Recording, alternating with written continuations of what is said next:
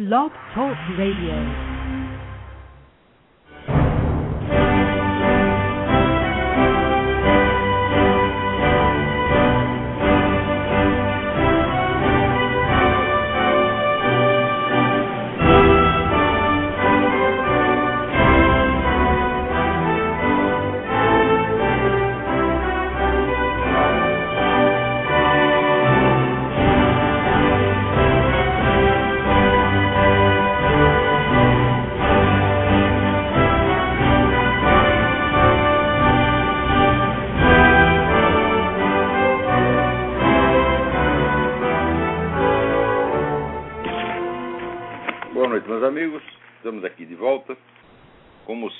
Começamos invocando a Santíssima Virgem Maria, o Santo Padre Pio de Pietrelcina, para que roguem a Deus que nenhuma injustiça se cometa nesse programa.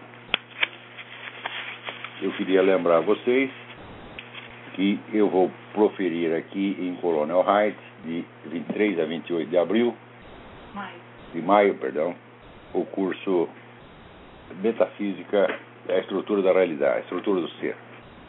É, então, inscrições e informações com o senhor Eduí, telefone 041-9974-4443 ou pelo e-mail eduí com ferro, arroba uol.com.br. Então, queria agradecer aqui ao meu caro amigo Heitor de Paula a remessa do livro do professor Wolfgang Smith, Theardism and the New Religion. Eu já li esse livro anos atrás, já li, eu li todos os livros do professor Wolfgang Smith, mas justamente na minha mudança, esse aqui havia se perdido. Então foi uma coisa muito oportuna. Muito obrigado, Sir Hector. né? Então, aqui está circulando um, um e-mail da Declaration Alliance acusando o assessor do Obama, o Cass Sustain, de estar participando de uma série de encontros promovidos pelo George Soros, pela tal da Open Society do George Soros, e está tramando uma campanha geral para modificar a interpretação de todos os artigos da Constituição americana, dando-lhes um sentido marxista. Esse é exatamente o que faz no Brasil o tal do direito alternativo. Né? Então, assim, a reinterpretação é assim: quando a lei diz não, você lê sim, onde diz sim, você lê não. Interpreta tudo às avessas e muda. Vai ser uma coisa incrível. Já pensou você pegar a Constituição americana e lê-la com sentido marxista? É um negócio maravilhoso. Só que é o seguinte: isso aqui é, é alta traição. E a Declaration Alliance, com, com justa razão, pede a abertura de uma comissão parlamentar de inquérito para investigar as atividades desse sujeito que são puramente sediciosas. Né? Ao mesmo tempo, um outro sujeito que é um frequentador ativo da Casa Branca, chamado Steve Lerner, é, foi pego em flagrante pla- planejando é, manifestações e, e é, como é que chama? atos de, de, de rebelião para o dia 1 de maio, de modo a provocar ruptura na economia americana. Ora, esse pessoal está tramando para de- demolir a economia americana faz muitas décadas, inclusive o próprio Obama participou diretamente disto. né? O Obama foi um dos agentes daquele plano do, do uh, Cl- Cloward Piven para sobrecarregar a Previdência Social americana com reivindicações e enchê-la de pedintes, de modo que a Previdência Social não tivesse dinheiro para pagar os benefícios todos. Então, quebrando a Previdência Social, quebrava os bancos, quebrava os bancos, quebrava a economia toda. Isso foi planejado e foi realizado e deu certo. Quer dizer, é, para baixo todo santo ajuda, fazer merda é fácil. Eles fizeram merda, essa operação durou 30 anos. Obama foi um dos agentes que participaram disso. Agora, se pode pegar um camarada que fez isso e botar na presidência da República, então não, por que não pode ser o Steve Lerner planejar qualquer merda para o primeiro de maio? Né? É, quebrar a fábrica, fazer atentado, pode, pode vale tudo. De- olha, se o Obama existe, tudo é permitido, pô. Você precisa entender isso aqui. Agora apareceu a candidatura, o candidato Donald Trump, que é um homem cuja competência nós não podemos negar. Quer dizer, o sucesso empresarial do Donald Trump é uma das, das maravilhas americanas. Ele conseguiu fazer o impossível. Né, você pega essa imensa rede de uh, hotéis que ele criou no mundo, é, são, são coisas maravilhosas, né? É, tudo um, do extremo, um extremo bom gosto, é tudo muito bem feito, né? E é um, um, uma prosperidade assustadora. Então ele mostrou que sabe o que fazer. Agora, se sabe a mesma coisa na política, é, pode se perguntar. Saiu uma entrevista com ele no, no, muito boa no jornal Human Events. E ele diz que a preocupação principal dele não é a economia, mas é o prestígio internacional americano. Ele diz: olha, nós chegamos a um ponto em que a Rússia tem autoridade para limitar a quantidade de mísseis que nós podemos fabricar. Você vê, o professor uh, do Guinda fica reclamando que os Estados Unidos humilham a Rússia. Você quer maior humilhação do que essa? Quer dizer, você quer produzir mísseis, chega lá o general russo e diz: não, você não pode. Quer dizer, é, a série de concessões que os Estados Unidos foram fazendo para os seus inimigos levou a esse ponto. Agora, outro dia apareceu um artigo do William Crystal né, no.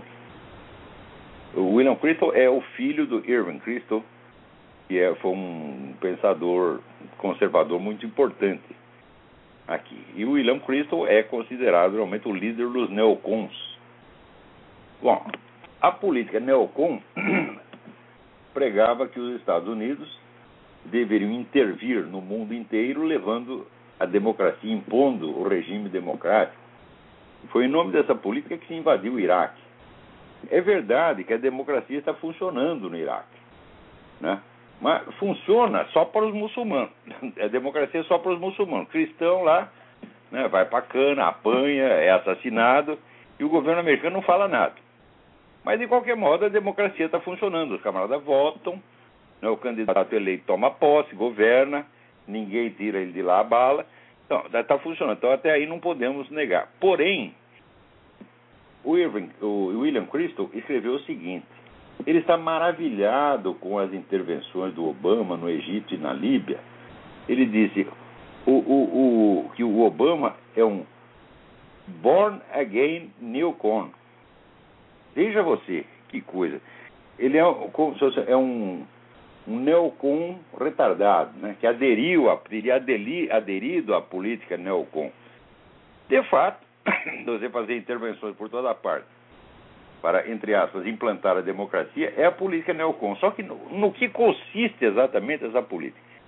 Quando a gente examina, a gente vê que, ora, William Cliff deve estar bêbado né? Mas não, não precisa nem saber, porque os neocons foram discípulos do Léo Strauss. Léo Strauss era um excelente leitor de livros clássicos de filosofia, mas da vida prática ele não entendia nada. É desses casos que ele, ele acho que não sabia descontar um cheque no banco, tá entendendo? E um camarada assim não pode entender lufas de política. Tá e o, Léo Strauss meteu um monte de, de merda na cabeça dele e acabaram daí tirando essa política de que a obrigação dos Estados Unidos é implantar a democracia em tudo quanto é lado. Ora, quando deu o 11 de setembro, imediatamente se seguiu o ataque ao Iraque, a derrubada do Saddam Hussein, etc, etc. Né? E o, o George Bush estava muito contente, porque ele esperava que isso aí unificar o país inteiro, né? quer dizer, descobrir um inimigo estrangeiro, então nós vamos atacá-lo e as nossas dissensões internas serão acalmadas por isso. Aconteceu exatamente o contrário. O pessoal da esquerda, nas primeiras semanas, apoiou o George Bush. Todo mundo votou a favor da guerra. Né? Clinton, todo, todo mundo, né? É, Nancy Pelosi. Né? E tão logo começou a morrer soldado americano na guerra, porque existe alguma guerra onde os soldados não morram, né? é, Daí eles viraram o jogo e começaram a descer o cacete no Bush e nunca houve um presidente do qual se fala tão mal contra o George Bush por ter feito aquilo que eles tinham aprovado. Então, o que, que se provou com isso? Provou o seguinte, que os Estados Unidos tinham muito mais inimigo dentro do território do que fora. O coitado do Saddam Hussein eh, nunca tinha feito nenhum mal substantivo para os Estados Unidos. Assim como o Gaddafi também não fez. E o coitado Mubarak, não é que ele não fez mal nenhum, ele era aliado dos Estados Unidos. É? Então, isso quer dizer que você deixa os inimigos internos prosperarem né, e você fica atacando governos estrangeiros que ou são inócuos ou são aliados. Eu digo, mas escuta, mas que política é essa? Isso é uma coisa altamente suicida. Sobretudo, né, o, no Egito e no, na Líbia, as facções que o Obama está colocando no poder, usando para isso as Forças Armadas Americanas, são facções antagônicas aos Estados Unidos. Ou seja, ele está dando poder aos inimigos. Ora, aqui a legislação americana define o crime de traição como dar ajuda e conforto ao inimigo, que é exatamente o que o Obama está fazendo. Não é isso? Quer dizer, veja, esse negócio de espalhar a democracia, eu digo, peraí, peraí, peraí mas a democracia para quem? Né? Quer dizer, se você acredita é que assim como, por exemplo, no, no, Estado palestino, ah, vamos implantar a democracia na Palestina, então faz eleição e os caras elegem a turma do Hamas. É? Quer dizer, olha, a democracia não consiste somente nesse formalismo de eleições. A democracia pressupõe imprensa livre, tá certo? pressupõe que não haja hegemonia ideológica de um partido, etc, etc. Então, esse negócio de espalhar a democracia, isso é uma coisa de maluco. Sobretudo, é, vamos dizer, é uma política enormemente covarde, porque o George Bush aqui estava cercado de inimigos internos. Né? Ele pegou, se fez de bonzinho com os inimigos internos e começou a atacar inimigos externos inexistentes. Quando houve o 11 de setembro, era a chance de o presidente dizer: olha aqui, isso aconteceu por causa de vocês, esse pessoal esquerdista aqui que fica né, enchendo aqui de radical islâmico, protegendo comunista, protegendo terrorista. Então, agora é hora de limpar a casa. É o que ele tinha que ter feito. Se ele fizesse isso, ele teria o apoio da população inteira. Quer dizer, apontasse à execração pública os traidores que estavam facilitando a ação, a ação interna de inimigos externos. Ora, um país dividido não pode entrar em guerra, meu Deus do céu. Você tem que primeiro né, limpar a casa e depois você entra. Né? Então, dizer, até por isso que as ditaduras nas guerras levam vantagem. Porque a democracia, né, você está lá fazendo a guerra, ao mesmo tempo está a oposição querendo puxar o seu tapete, né, todo mundo boicotando o esforço de guerra, etc. E na ditadura, se fizer isso, você morre. Tá certo? Então, agora, já que você não pode implantar uma ditadura e unificar o país à força, então você tem que aproveitar, dizer, quando o crime veio à tona, para você denunciar os verdadeiros traidores e excluí-los da política. Né? Se fosse investigar dizer, o currículo de ajuda dado aos inimigos por Clinton, Nancy Pelosi, Obama, etc., já era um negócio fabuloso. Então, não era hora de atacar um inimigo externo. O que, que fez o, o Clinton tentou apaziguar os inimigos internos, atacando o inimigo externo, que era perfeitamente inócuo. Né? E isso é que os neocons consideram a política inteligentíssima. Eu digo, ah, meu Deus do céu. Né? Essa política neocon tem sido fazer uma fonte de desgraças. E note bem, críticas desse tipo era o que o próprio Donald Trump já fazia no tempo do Bush, que era a coisa mais óbvia do mundo. Eu mesmo escrevi, falei, olha, o que, pensa, o que, você acha do George Bush? Eu falei, o George Bush foi o melhor presidente que o Iraque já teve. Agora, presidente dos Estados Unidos ele nunca foi. Né? Foi presidente do Iraque e quebrou o lugar do Iraque. Tanto que né, no, o, o Iraque era o país onde era um dos políticos mais populares. O pessoal adorava ele no Iraque não sem razão. Ele livrou os caras do, do Saddam Hussein, puta merda. Saddam Hussein tinha matado 300 mil pessoas, pô. Então, tirar esse cara de lá foi um imenso benefício para o Iraque. O que, que isso resultou de bom para os Estados Unidos? Absolutamente nada.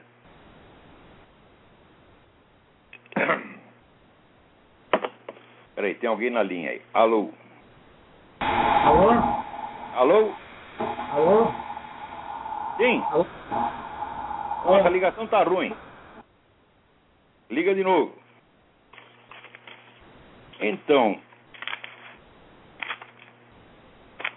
Agora, aqui me chegou notícia de que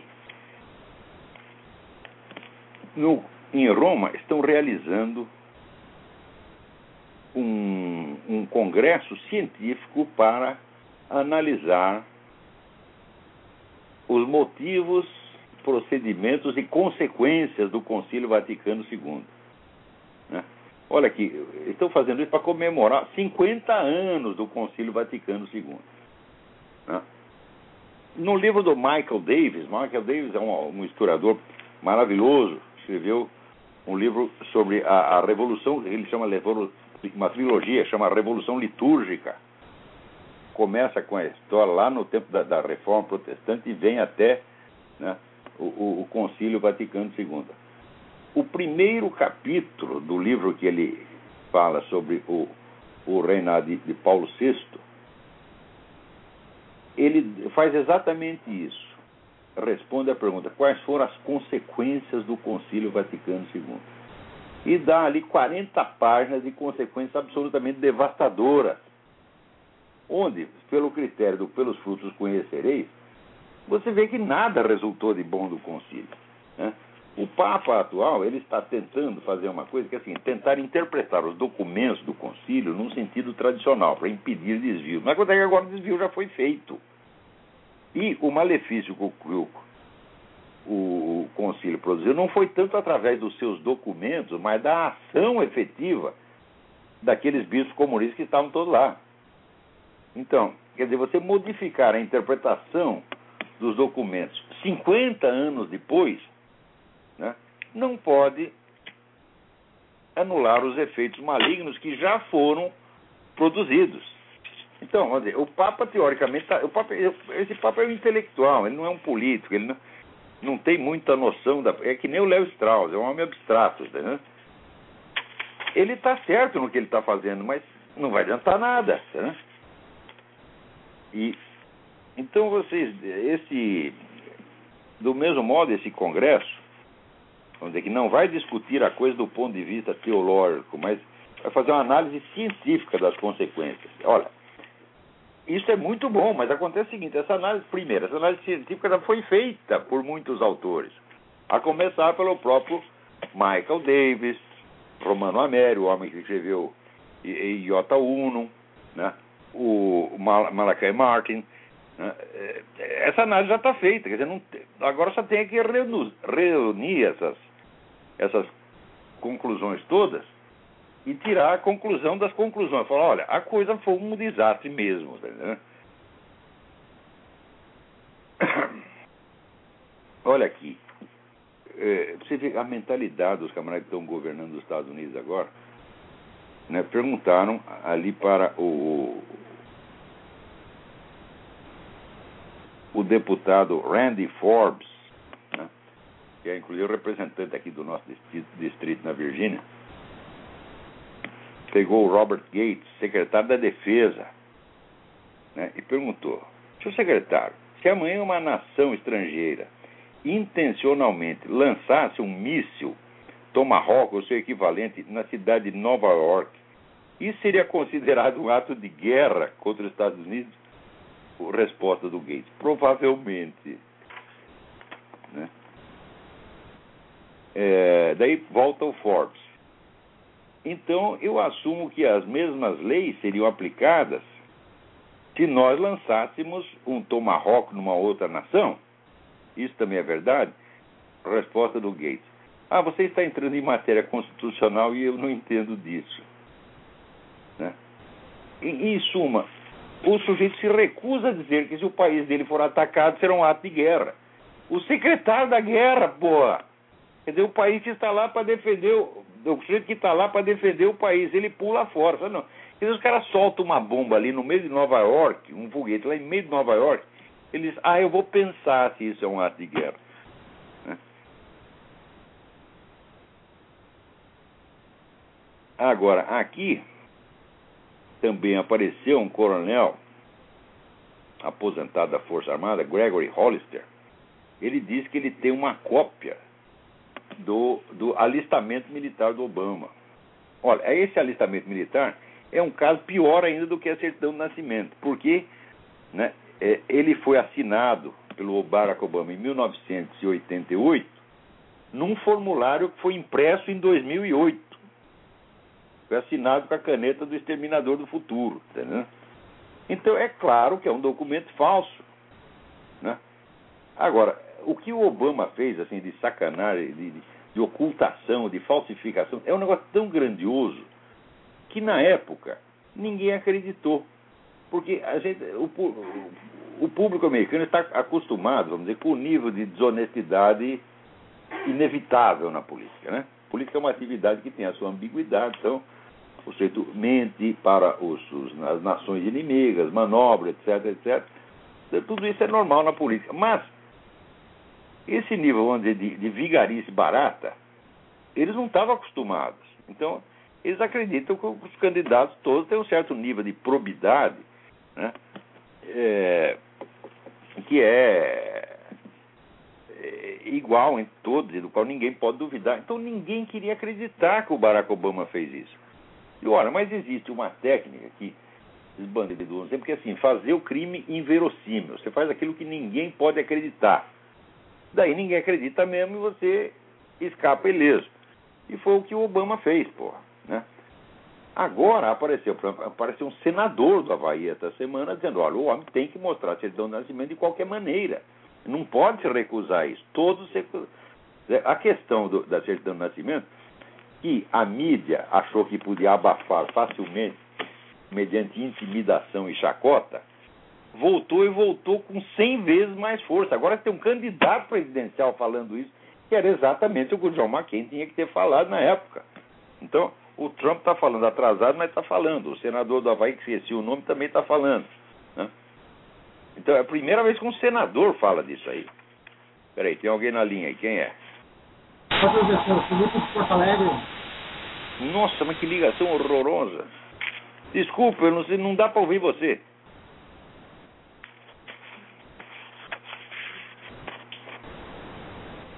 Alô? Tem mais alguém aí na linha? Alô? Essa ligação também pifou.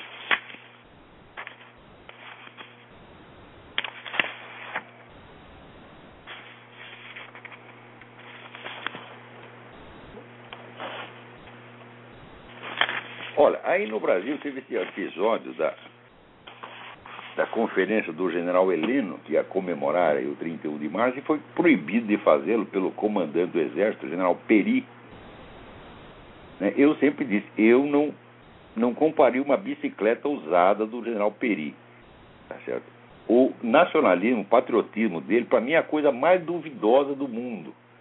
Agora, gente fala isso e o pessoal militar diz, não, ele é um grande homem, ele é um patriota, etc. Está aí o patriotismo. Né? E taparam a boca do general Heleno, dizendo, olha, as Forças Armadas celebram o 31 de março desde o 31 de março. Todos os anos. Todas as Forças Armadas fazem isso. Ou seja, isso é um direito adquirido, meu Deus do céu. Ninguém pode mexer nessa coisa. Então veio o governo e proíbe. Quer dizer, então agora as Forças Armadas são instrumentos de propaganda do governo.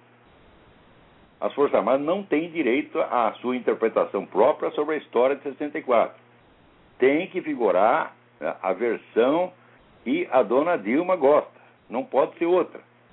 E, ao mesmo tempo, então vai ela e faz um discurso lá para os milicos, dizendo: não, o Brasil corrigiu os seus caminhos.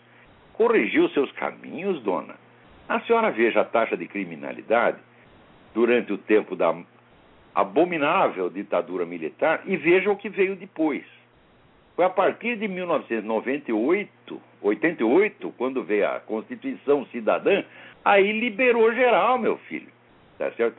Ademais, a aliança do seu partido com o FARC, das FARC com o Comando Vermelho, etc., está matando 50 mil brasileiros por ano, meu Deus do céu. Né? Veja, a ditadura não matou 50 mil pessoas em 20 anos. A ditadura é acusada da morte de 300 ou 400 pessoas, a maior parte em combate. Tem uns caras que dizem que matar na cadeia é uma coisa ilegal mesmo, tá?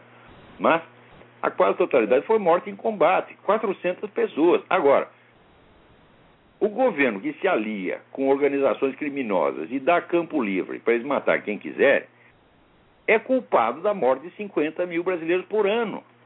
É isso que está acontecendo. Ademais, a famosa ditadura jamais criou um controle da opinião pública como vocês criaram. Na época da ditadura havia oposição, havia dezenas de jornais de oposição, jornais comunistas que circulavam livremente. De vez em quando a censura, censura vetava uma matéria ou outra, mas os jornais circulavam. E o que não saía numa edição saía na outra. Às vezes vetava uma. Eu mesmo vi isso.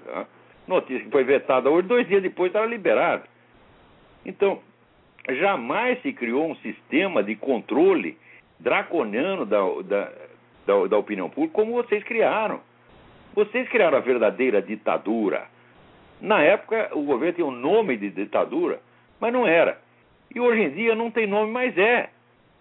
Então, veja, por exemplo, nas universidades, nas universidades o pessoal se manifestava livremente contra o governo o tempo todo.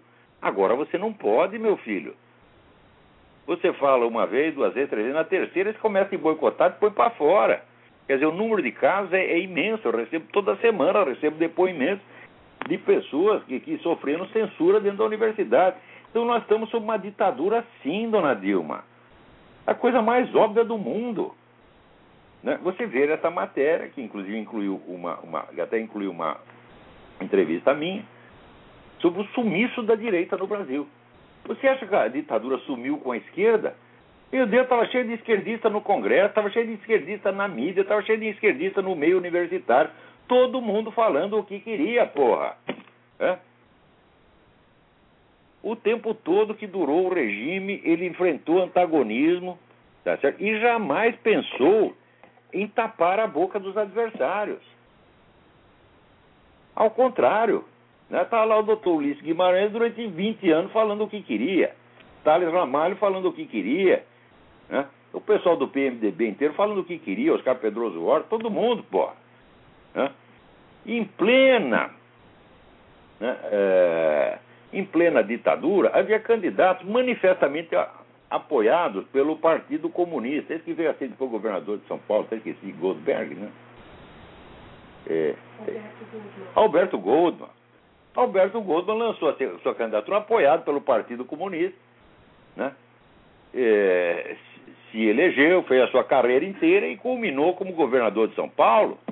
E está reclamando o quê? Agora experimenta apresentar um candidato verdadeiramente de direita, um candidato antiabortista, cristão, tá certo? Contra o casamento gay. Você não pode ser contra o casamento gay porque é crime. Hein? Quer dizer, você criminalizou a opinião que é da maioria do povo brasileiro, meu Deus do céu. E você vem dizer que não é ditadura? O que, que é isso, porra? Essa mulher é uma cínica. É uma cínica, uma filha da puta, vigarista, e digo isso na cara dela. E se for preciso ir pra cadeia por causa disso, vou com prazer, eu entro na cadeia do que perto dela, porra.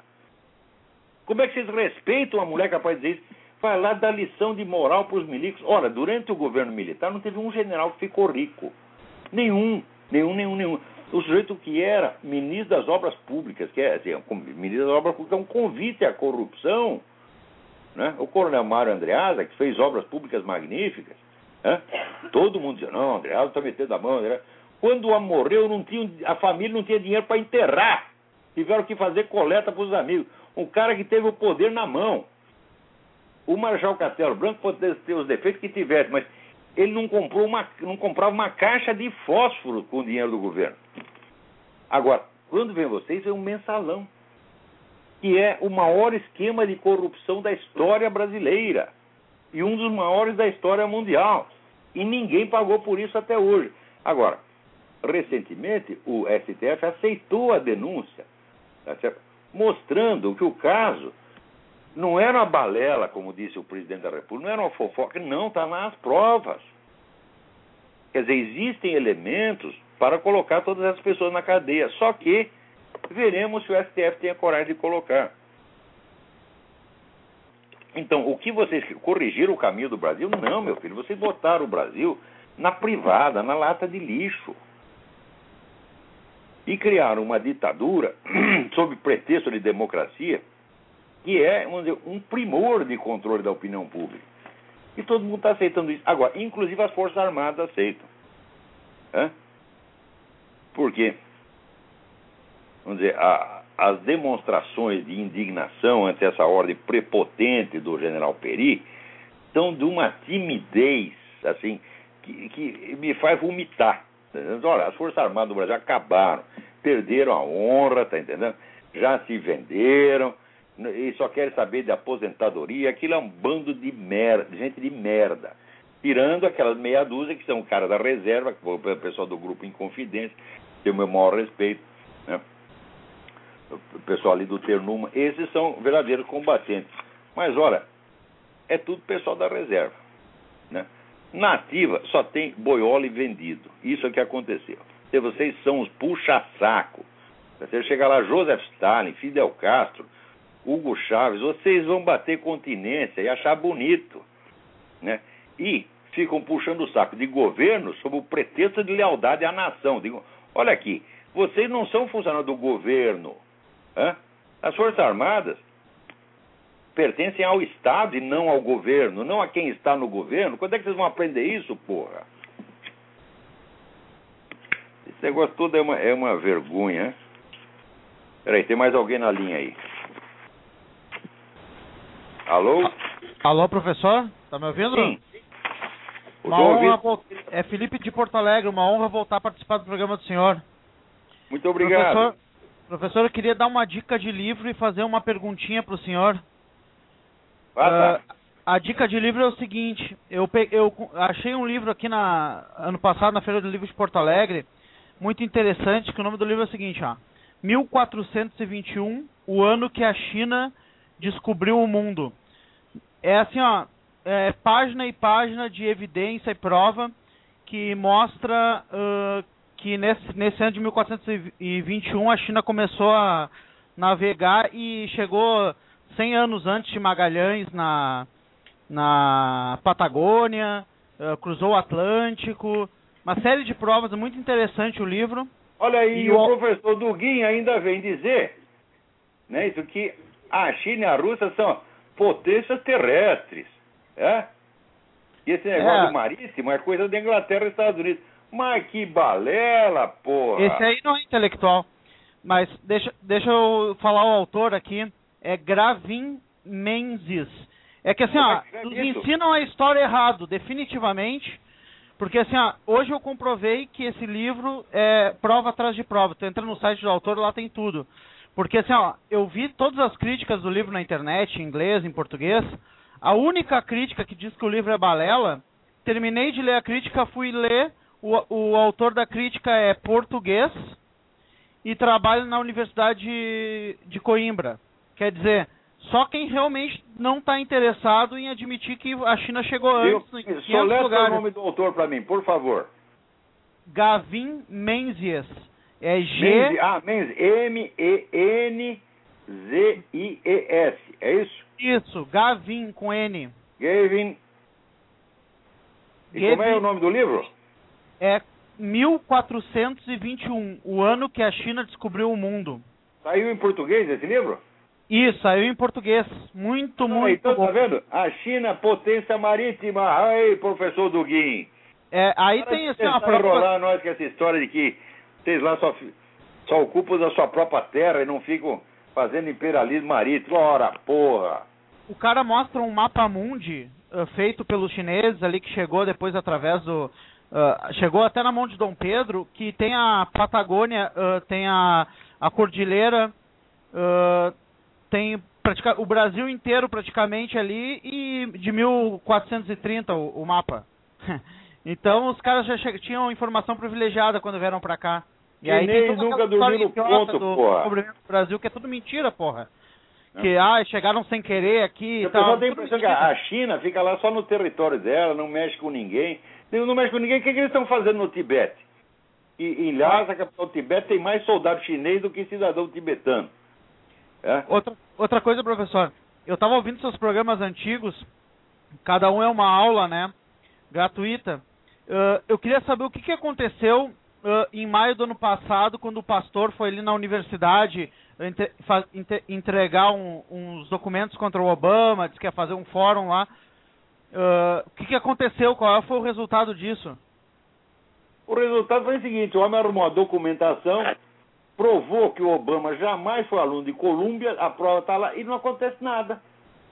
Eu estou falando para vocês, a história do Obama é fraude do começo ao fim. É uma coisa que nunca se viu, não é nos Estados Unidos, nunca se viu no mundo.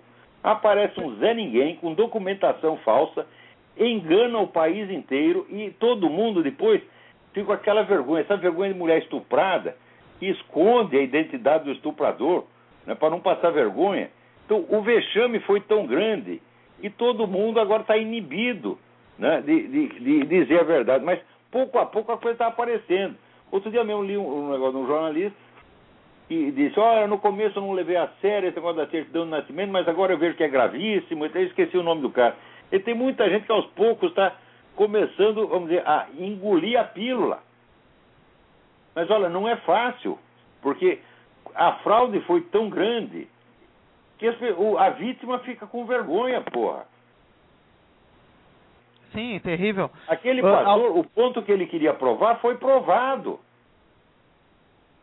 Ele conseguiu a provar, mas as pessoas. O Colômbia é uma fraude. O Obama nunca foi aluno lá. As pessoas não estão interessadas em verdade, né, cara? Tem. Pessoas não estão interessadas em verdade. Quando o Jack Cashill, o repórter Jack Cashill, começou a dizer, olha, os livros do Obama não podem ter sido escritos por ele, porque ele foi lá e conseguiu, a duras penas, algumas redações universitárias do Obama e eram coisas de analfabeto. E o livro, os livros do, do, os dois livros do Barack Obama são muito bem escritos. E aliás um dos motivos do sucesso do Obama foi uh, os livros.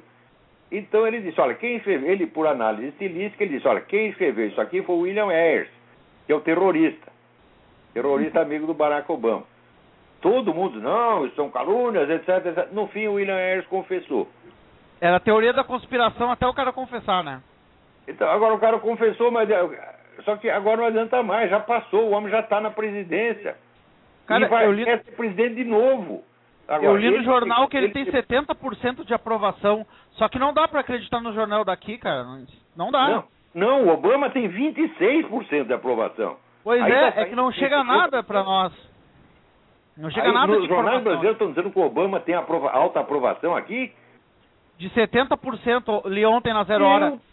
Meu Deus eleição do céu. com 70% da aprovação. E eu falei, quê? Meu Deus do céu. Olha, eu vou te dizer o seguinte, teve até uma pesquisa, uma pesquisa científica, para saber quantos americanos acreditavam que o Obama tinha apresentado provas suficientes para justificar a sua elegibilidade. Só 9% acreditavam. Quer dizer, você tem 91% do país não acredita na idoneidade do cara, porra. Isso Nem é mesmo os seus adeptos, mesmo aqueles que são a favor da política dele, sabem que ele é um embrulhão vigarista. Isso aí vai ser um livro daqui a 50 anos com todas as provas, já não adianta mais. Daí não adianta mais, aí o homem já morreu. Olha Mas só, última, eu última acho coisa. que até a eleição, esse tema, vamos dizer, o interesse por esse tema vai crescer muito, porque você tem um candidato que não fala de outra coisa. O Donald Bom, Trump pegou a certidão dele e publicou, falou, está aqui a minha certidão integral, cadê a sua? E, olha, se o McCain tivesse feito isso, o Obama jamais se elegeria nem vereador. O Obama está lá graças à covardia e omissão do John McCain. Se, o, se a oposição não for que nem o PSDB foi aqui, tem uma chance, né, professor? Porque se omitir na hora. Aí a oposição dá, é tudo vendido. Aqui só é um pedaço vendido, tá entendeu? Tem republicanos que os caras chamam de rhino, quer dizer, Republicans in name only. Quer dizer, eu sei que se faz republicano, mas está lá puxando o saco dos democratas. Tem uma parcela disso aí. Mas aqui você tem o movimento do Tea Party, você tem um monte de jornais, revistas que denunciam isso, você tem muita gente. Você tem o Rush Limbaugh, que tem 30 milhões de ouvintes todo dia. É? Aqui no Brasil, o Tea Party é, é considerado terrorista, praticamente. Eu sei, ora, meu Deus do céu. A imprensa brasileira. É piada. Olha. É 100% comunista. Comunista. Você não tem a menor dúvida. Professor, eu, eu preciso de uma indicação de livro do senhor, que é o seguinte: preciso ler uh, um livro assim introdutório sobre glo globalismo, sobre esse, esse governo mundial que está formando. Do, do, olha, Stanley Monteith, The Brotherhood of Darkness. Monteith escreve M-O-N T-I-E-T-H. Né? Esse homem foi um, um, um, médico, um cara com É, ele é um médico, com, um cara com trabalhos importantes na área da AIDS, um dos pioneiros da investigação da AIDS, é, um homem com uma reputa, alta reputação científica, e ele decidiu, depois de velho, estudar essas coisas e escreveu o melhor livro sobre esse esquema globalista. Aposto Outro que não tem edição brasileira. É o do Nicholas Hager, Hager H-A-G-G-E-R. O livro chama-se The Syndicate. Ele deu uma denominação geral a esse esquema, a essa elite globalista, eu acho essa, essa denominação muito boa. Só que não dá para traduzir literalmente para o português, porque sindicato no Brasil é união de trabalhadores. Aqui, união de trabalhadores é union, e syndicate é mais sindicato patronal. Então, the syndicate em inglês funciona. Então, eu sugeri, sugeri estou sugerindo, inclusive na pró- próxima comunicação, debate com o professor Duguin, que está um pouquinho atrasado, mas deve sair hoje, é, estou sugerindo a denominação consórcio. Então, é o consórcio, consórcio dos 300 bilionários, tá certo? Que querem implantar uma ditadura socialista. E lá eu explico por que o- os bilionários têm interesse no socialismo. Explico meticulosamente por quê. Porque pessoas que só raciocinam com base em palavras, sem conhecer a realidade, acham assim, não, capitalista tem que ser é contra o comunismo. Ele é o capitalista, ele é a favor da propriedade privada, e o comunista é a favor da propriedade estatal. E resto, ele leu isso no dicionário. né? E Mas algum desses é algum desses está editado aqui no pro Brasil? Não, não, isso só tem edição no... Ah, se tivesse edição dessas coisas no Brasil, estaria muito melhor, mas no Brasil Nossa, os ninguém caras não editam nem é aquele livro do Mensalão, saber essas pô. coisas no Brasil. Os caras não Brasil tá editam nem aquele livro do mensalão. Ah? Nem aquele livro do mensalão, excelente livro. Os Pois caras não é, editam. é o livro do... Como é que chama o cara? Patarra? Ivo Patarra. É, pa- Ivo chefe. Patar, isso aí mesmo, o O chefe. Esse encontrou livro. um editor com um culhão pra soltar aquilo, rapaz. Teve que botar na Aham. internet. Graças a Deus existe internet. Bah, baratinho, 50 reais o livro, né? Todo mundo tem que comprar. Agora publicaram, impresso, Não, não, ele tem no site, tu pode ir aqui no, no site. site. Você paga 50 pau. 50 pau ele manda pra tua casa, né? Muito Olha bem, só. ótimo. É edi- edição, o próprio autor teve que publicar. Você vê que vergonha. Ainda falam que tem liberdade de imprensa no Brasil. Não tem nenhuma. Não, não, zero, zero, zero. É zero, Olha zero, só. zero. Quer dizer, nós estamos Hoje- com controle ditatorial da, da mídia, já existe. Em parte imposto pelo governo, em parte pelos agentes esquerdistas, comunistas que tem dentro da mídia. Na, na mídia inteira não tem um direitista. Não tem Não um, meu Deus do céu. O- um cara que eu achava que era direitista, eu descobri que é vendido que nem todo mundo, era o Rogério Mendelski. Aqui do Sul, aqui, um radialista aqui do Sul. Foi até demitido quando o PT ganhou o governo aqui do Sul. Não, o Mendes já fez coisa muito boa. Eu não sei, não sei, não sei Agora, ah, agora o cara, agora o cara é, é- acha que a Dilma é, é intelectual, erudita. Ah, mas isso aí é o- que nem Arnaldo Rabor. Fala É, mal do é que petismo, mas quando foi eleita a Dilma, ele. Não, mulher maravilhosa, é cultíssima, etc, etc. Cultíssima, é isso Olha, mesmo. bicho, a puxação de saco é um negócio, é, é epidêmica no Brasil, é compulsiva, as pessoas não resistem. Eles veem o saco começa a puxar imediatamente. É uma coisa assim de a gente morrer de vergonha. Já digo, eu só não tenho vergonha de ser brasileiro porque eu não tenho culpa. Eu não escolhi nascer aí. Hã? Eu, assim, eu teria escolhido nascer na Zâmbia, na Serra Leoa e Uganda. Tá entendendo? Mas no Brasil não. Nascer no Polo Norte, tá entendendo? No meio dos ursos. Professor, muito obrigado as dicas aí. Obrigado eu leio, eu leio lento em inglês, mas eu vou atrás desses Então, livros aí. Menzies, 1421. Tá lá, a China potência marítima. Olha aí, professor Duguinho. esse não sabe livro, a porra nenhuma. é obrigatório. Fica lendo essas merdas de livro de geopolítica, porra. Geo- geopolítica é que nem ufologia, meu filho. Né? Peraí, tem mais alguém na linha aí? Olha aqui, saiu a matéria aqui, no El País. A polícia do Brasil tem provas de que a Al-Qaeda está atuando no país, mas é claro que está atuando. Se estão lá as Farc, né? Está lá o Hugo Chaves, é claro que a Al-Qaeda está lá. Tem alguma dúvida? Isso aí, é, a dona Dilma diz: nós corrigimos nosso caminho. Sim, nós abrimos as portas para a Farc, para o narcotráfico, para o assassinato de 50 mil brasileiros por ano, e agora para a Al-Qaeda. Isso é que é a correção dos caminhos. E os milicos ouvem aquilo e dizem: sim, senhora, sim, senhora, sim, senhora, dá bate continência para filha da puta. O que, que você quer que eu diga, porra? É?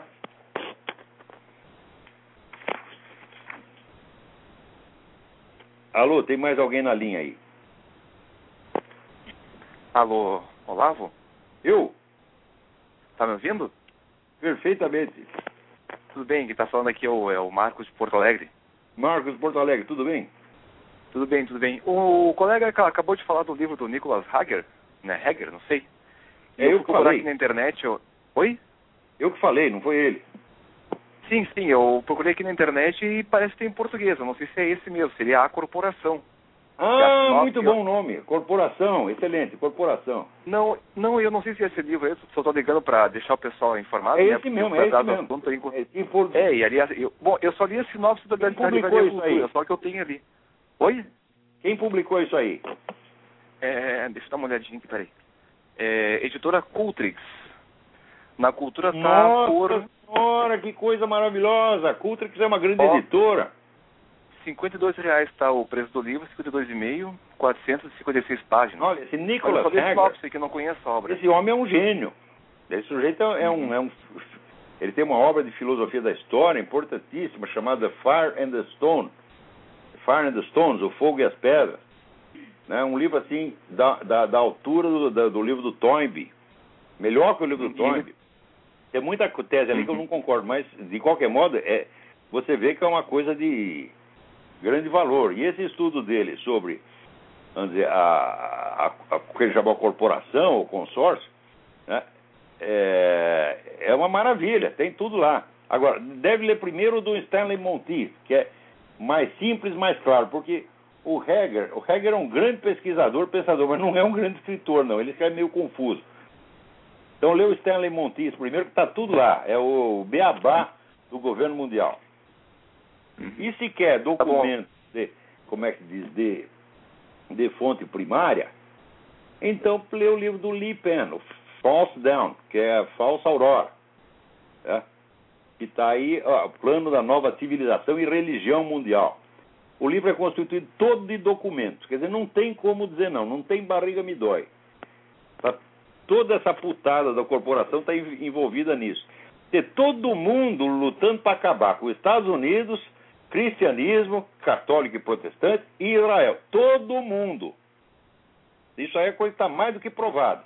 E daí vem o Dugin dizendo que quer acabar com as mesmas coisas e se fazendo de inimigo da corporação quando ele está trabalhando para os caras, porra. Sabendo ou não.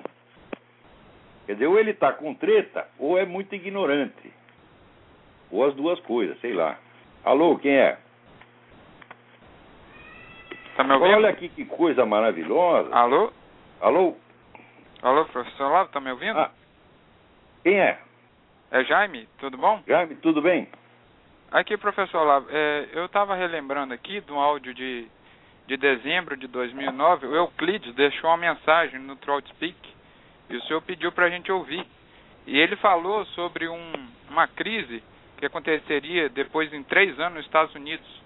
E essa semana está passando o, o, esse noticiário sobre a, a possível destruição do dólar pelo grupo Bilderberg.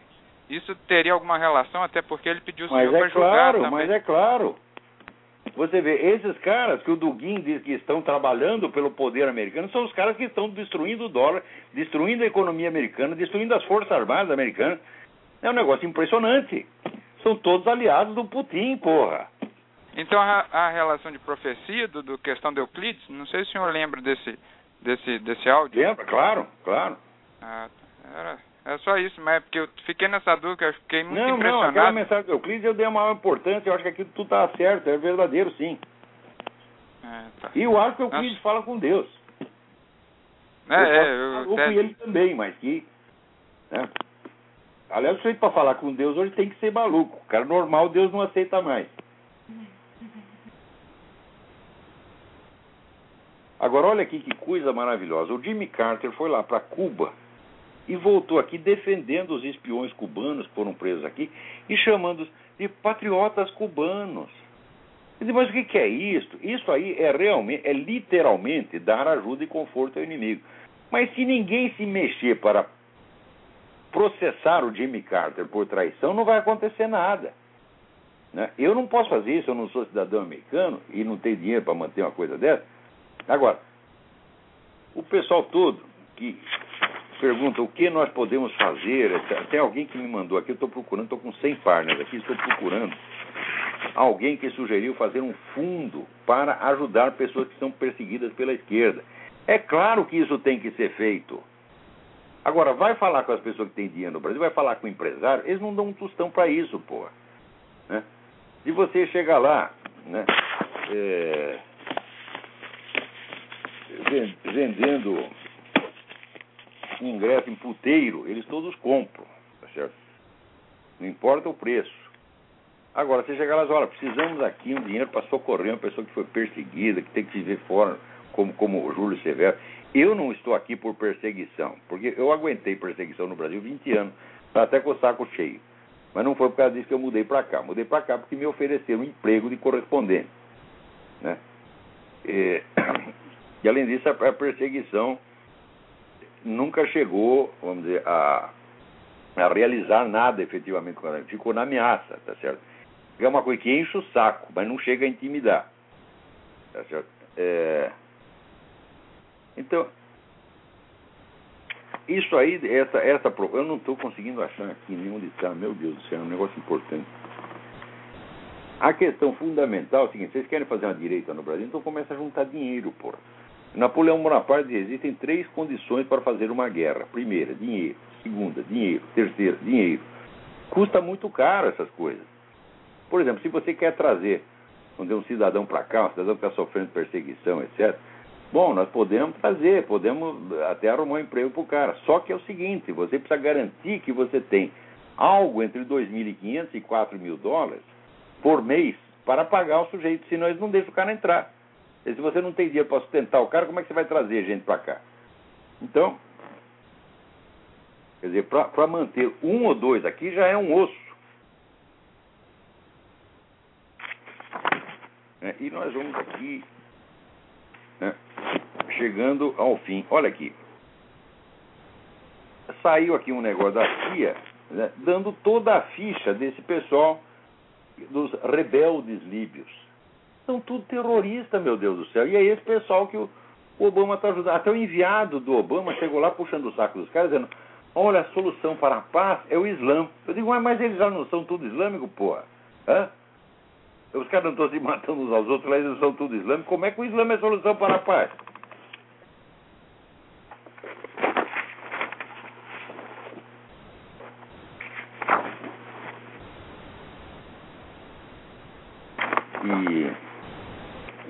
Olha aqui, veja você. Né? Na é, costa do Marfim, o pessoal elegeu lá um presidente cristão. Né?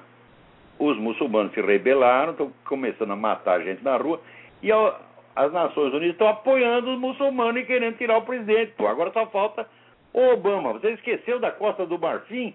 Manda tropa lá para tirar o cristão, porra, e botar os muçulmanos. Você não quer pôr radical islâmico no poder de toda parte? Não perca a chance, ô filha da puta. É?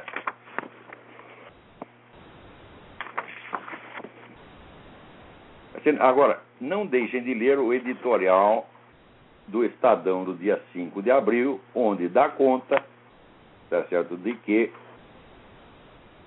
todo o episódio do mensalão já está provado com todos os nomes dos culpados e tudo isso está na mão do STF. Eu lá, é do dia 6, editorial, Um Golpe para Lula, do dia não, 5 de abril de 2011. Está online, não deixem de ler.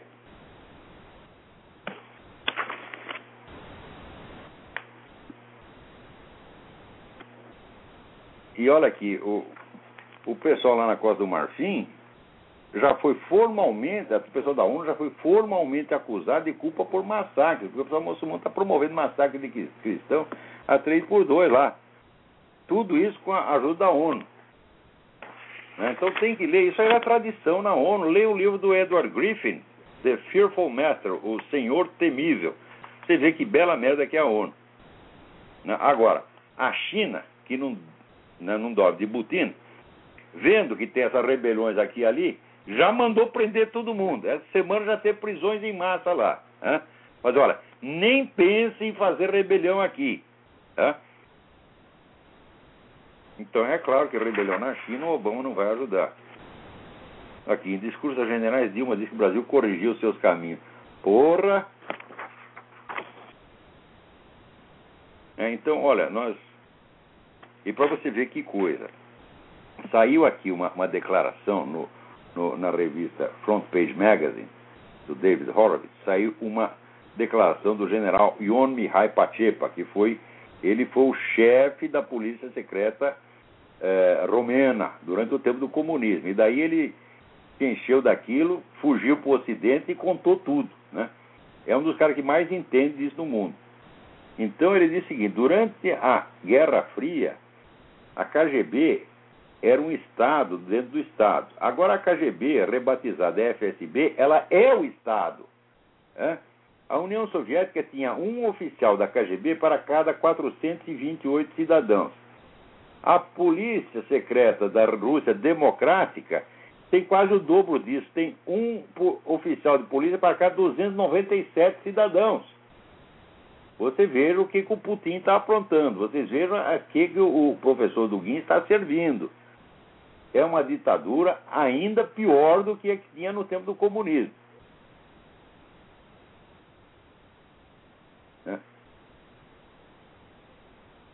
Então é isso aí. Ele diz, olha, o, o destino de milhões de pessoas assassinadas ou aterrorizadas pela polícia política ainda está né, fechada né, nos, uh, nos cofres da polícia secreta. Então diz, os carrascos não se incriminam a si mesmos. É verdade, são os carrascos que estão no poder ainda. Né? Então, olha, o nosso tempo acabou. Até a semana que vem, muito obrigado.